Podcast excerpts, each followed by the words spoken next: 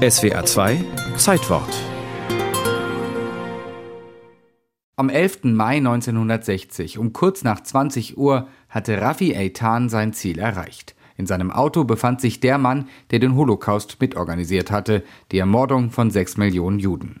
Rafi Eitan war Israeli, Agent des Geheimdienstes Mossad, Anführer einer extrem heiklen Mission. Und nun saß er mit Adolf Eichmann in einem Auto, mehr als 12.000 Kilometer von Israel entfernt, in einem Vorort von Buenos Aires in Argentinien.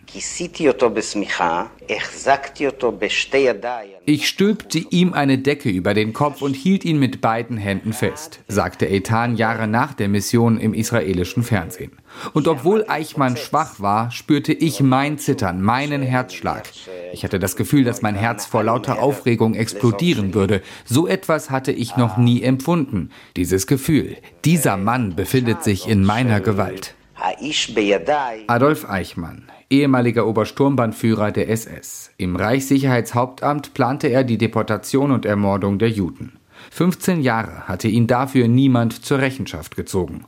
Eichmann nannte sich in Argentinien Ricardo Clement und führte dort ein kleinbürgerliches Leben. Der NS-Mann arbeitete bei Mercedes-Benz und er verkehrte mit alten Kameraden, anderen Nationalsozialisten, die sich ebenfalls nach Argentinien abgesetzt hatten. 15 Jahre vermeintliche Sicherheit für einen der Architekten des Holocaust. Dann kamen die israelischen Agenten. Im Auto sagten wir ihm auf Deutsch, dass er keinen Mucks machen dürfe, sonst wäre sein Leben in Gefahr. Später sagte er dann, dass er sich sein Leben lang davor gefürchtet habe, dass er es erwartet habe, dass Israelis ihn gefangen nehmen.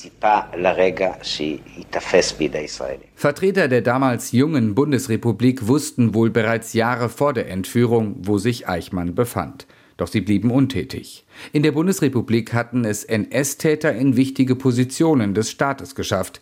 Die Regierung in Bonn fürchtete, dass Eichmann über sie auspacken könnte, falls er verhaftet wird. Und so wandte sich der deutsche jüdische Generalstaatsanwalt Fritz Bauer nicht an deutsche Ermittler, sondern an Israel, als er Informationen über Eichmanns Aufenthaltsort erhielt. Israel zögerte zunächst, aber Bauer machte Druck. Fluchtgefahr. Schließlich die geheime Mission in Argentinien. Eichmann wurde nach Israel geschmuggelt. Zwölf Tage nach dem Zugriff in Buenos Aires wandte sich Israels Premierminister David Ben-Gurion an das Parlament und verkündete, dass sich einer der größten Nazi-Verbrecher nun in Israel befinde. Adolf Eichmann. Der israelische Historiker Tom Segev war damals 15 Jahre alt. Ich kann mich noch gut daran erinnern, das war wirklich eine unwahrscheinliche Sensation, ein unwahrscheinlich starker Schock. Der Mann ist jetzt hier, wirklich hier. Und Israel kann ihm den Prozess machen. Also wir, die Opfer, haben endlich nach so vielen Jahren die Möglichkeit bekommen, für unser eigenes Recht uns dafür zu kümmern. Eichmann in Israel. Das war auch deshalb ein Schock, sagt Segev, weil in dieser Zeit im jüdischen Staat nur wenig über den Holocaust gesprochen wurde. Das war die Zeit des großen Schweigens. Es war so, dass äh, Eltern es ihren Kindern nicht erzählt haben, die Kinder haben nicht gewagt zu fragen und auf einmal war er da. Er, Adolf Eichmann. Die Mossad-Agenten hätten ihn in Argentinien auch töten können. Israels Premier Ben Gurion aber wollte ein Zeichen setzen. Er wollte einen Prozess. Am 15. Dezember 1961, anderthalb Jahre nach der Entführung, wurde Adolf Eichmann von einem Gericht in Jerusalem zum Tode verurteilt.